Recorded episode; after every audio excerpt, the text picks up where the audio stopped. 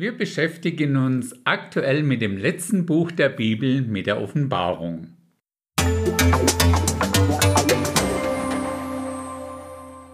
Bevor wir uns das Feuerwerkfinale der Kapitel 6 bis 19 anschauen, sollten wir uns heute erst die sogenannten 70 Jahrwochen aus dem Buch Daniel anschauen. Wir brauchen das einfach als Background, um zu verstehen, was da in der Offenbarung wirklich passiert. Und weil dieser Text in Daniel 9 jetzt nicht so unbedingt so bekannt und geläufig ist, lese ich uns mal die Verse aus Daniel 9 von 24 bis 27. Da sagt der Engel Gabriel zu Daniel, über dein Volk und über deine heilige Stadt sind 70 Wochen bestimmt, um der Übertretung ein Ende zu machen und die Sünden abzutun, um die Missetat zu sühnen und eine ewige Gerechtigkeit herbeizuführen um Gesicht und Weissagung zu versiegeln und ein Allerheiligstes zu salben. So wisse und verstehe vom Erlass des Befehls zur Wiederherstellung und zum Aufbau Jerusalems bis zu dem Gesalbten, dem Fürsten, vergehen sieben Wochen und 62 Wochen. Straßen und Gräben werden wieder gebaut und zwar in bedrängter Zeit. Und nach den 62 Wochen wird der Gesalbte ausgerottet werden und ihm wird nichts zuteil. Die Stadt aber samt dem Heiligtum wird das Volk des zukünftigen Fürsten zerstören. Und er wird mit den vielen einen festen Bund schließen eine Woche lang. Und in der Mitte der Woche wird er Schlachtopfer und Speisopfer aufhören lassen, und neben dem Flügel werden Gräuel der Verwüstung aufgestellt, und zwar bis die fest beschlossene Vernichtung sich über den Verwüster ergießt. Ich lese das ganz einfach nochmal in Auszügen mit Erklärungen, einfach zum besseren Verständnis. Über dein Volk und über deine heilige Stadt sind 70 Wochen bestimmt. Wir sehen in diesen Begriffen dein Volk, also Daniel, dein Volk, das ist Israel, deine Stadt, das ist Jerusalem. Es geht in diesen 70 Wochen um Israel und nicht um die Kirche.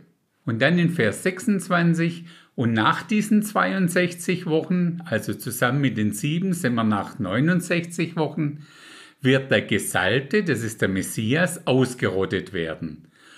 Und dann geht es noch um die Stadt. Die Stadt aber samt dem Heiligtum wird das Volk des zukünftigen Fürsten zerstören. Aus der Bibelstelle kommt die Überzeugung, dass der Antichrist aus dem römischen Reich kommen wird. Die Römer waren es ja, die seinerzeit Jerusalem zerstört haben. Und dann noch Vers 27, und er wird mit den vielen, das ist ein Begriff, der steht für Israel, einen festen Bund schließen. Das ist eine Art Friedensvertrag, mit dem der Antichrist sein Dasein startet. Und in der Mitte der Woche wird er Schlacht- und Speisopfer aufhören lassen, also nach den dreieinhalb Jahren. Daniel erfährt also hier das Kommen von Jesus und sein Sterben. Und dann das Erscheinen des Antichristen und dass dieser antichristliche Prinz für sieben Jahre die Kontrolle übernimmt und dass nach dreieinhalb Jahren der Teil der Drangsalzzeit anfängt, den die Bibel als die große Trübsal bezeichnet. Das Spannende an diesem Text ist einfach seine Präzision. Wir haben einen genauen Startpunkt für den Beginn der 70 Wochen, nämlich vom Erlass des Befehls zur Wiederherstellung und zum Aufbau Jerusalems bis zu dem Gesalbten, dem Fürsten, vergehen sieben Wochen und 62 Wochen. Also insgesamt 69 Wochen, a sieben Jahre, 483 Jahre. An der Stelle noch der Hinweis, dass der biblische Kalender immer mit 360 Tagen pro Jahr rechnet.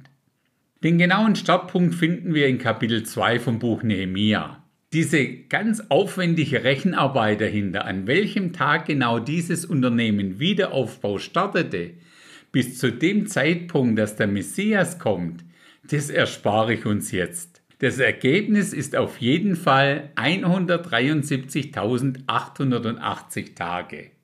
Also von dem Tag an, vom Erlass des Befehls zum Wiederaufbau von Jerusalem, bis zu dem Tag, also dem Palmsonntag, an dem Jesus dann offiziell nach Jerusalem eingeritten ist, sind es genau diese 173.880 Tage. Das ist es, was ich mit biblischer Prophethiepräzision meine. Und wenn der erste Teil so taggenau erfüllt wurde, warum dann auch nicht der zweite Teil, der mit dem Antichristen? Das erklärt uns übrigens auch, warum es Jesus erst am sogenannten Palmsonntag zugelassen hat, dass ihn die Menschen in der Form feiern. Am Palmsonntag riefen die Menschen, gepriesen sei der König, der kommt im Namen des Herrn, Friede im Himmel und Ehre in der Höhe. Vor diesem Palmsonntag, wenn da die Menschen das versucht hatten, reagierte Jesus wie in Johannes 6, Vers 15. Da nun Jesus erkannte, dass sie kommen würden, um ihn mit Gewalt zum König zu machen, zog er sich wiederum auf den Berg zurück, er allein. Das war ganz einfach deshalb so, weil zu dem Zeitpunkt die 173.880 Tage noch nicht erfüllt waren. Das nächste Spannende ist die Lücke, also zwischen der 69. Woche und der fehlenden 70. Woche. In genau dieser Lücke befinden wir uns übrigens gerade. Das ist die Zeit der Kirche, der Gemeinde, der Braut Jesu Christi. Enden wird diese Zeit der Lücke bekanntlich mit der Entrückung. Irgendwann nach der Entrückung beginnt dann die letzte Woche, also die 70. Woche, die sieben Jahre Drangsalzzeit. Diese sieben Jahre starten bekanntlich mit dem Vertrag, den der Antichrist mit den vielen, also dem Volk Israel, schließen oder umsetzen wird. Und so wie die ersten 69 Wochen für das Volk Israel und für die heilige Stadt Jerusalem waren, so wird auch die letzte Jahrwoche für das Volk Israel und für Jerusalem sein. Und nicht für die Kirche und nicht für die Braut Jesu Christi.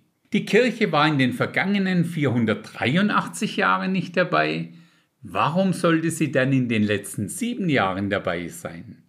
Das ist übrigens noch ein Beweis für unsere These, dass die Entrückung vor der siebenjährigen Drangsalzzeit stattfindet. Natürlich fragen wir uns alle, wie lang ist denn diese Lücke dann genau? Darauf gibt es letztendlich nur die Antwort aus Römer 11, Vers 25. Denn ich will nicht, meine Brüder, dass euch dieses Geheimnis unbekannt bleibt, damit ihr euch nicht selbst für klug haltet, Israel ist zum Teil Verstockung widerfahren, bis die Vollzahl der Heiden eingegangen ist. Also bis die Vollzahl der Heiden der Kirche eingegangen ist und diese Zahl und den Zeitpunkt, wann das dann soweit ist, den kennt nun mal nur Gott. Am Ende dieser 70 Jahrwochen steht das Ziel, dass der übrig gebliebene Rest von Israel ihren Messias als Herrn und Retter annehmen und damit ganz Israel er und gerettet wird. Der Vers aus Matthäus 23, Vers 39 bezieht sich auf das zweite Kommen Jesu. Da heißt es, denn ich sage euch, sagt Jesus, ihr werdet mich von jetzt an nicht mehr sehen, bis ihr sprechen werdet. Gepriesen sei der, welcher kommt im Namen des Herrn. Damit ist ein Gottes Ziel erreicht und der Plan für und mit dem Volk Israel abgeschlossen. Nach diesen 70 Jahrwochen sind dann auch alle Gebete für Dein Reich komme erfüllt. Denn dann kommt das tausendjährige Friedensreich, das sogenannte Millennium. Bei Gott gibt es ja eigentlich eh nur zwei Menschengruppen hier auf Erden, die Juden und die Nichtjuden. Außer in der Zeit der Kirche, der Gemeinde Jesu Christi, da spielte das alles keine Rolle. Doch in der letzten Woche, den letzten sieben Jahren, ist es dann wieder soweit. Es gibt die Juden, das Volk Israel, mit dem sich Gott sehr intensiv beschäftigt, und die Nichtjuden. Kurz zusammengefasst entsprechen diese 70 Jahrwochen dem Plan Gottes mit seinem Volk Israel. Die letzte noch ausstehende 70. Woche entspricht der kommenden Drangsalzzeit und liegt aktuell noch in der Zukunft. Mit diesem Hintergrundwissen schauen wir uns das nächste Mal diese Zeit im Buch der Offenbarung an. In diesem Sinne, bis zum nächsten Mal.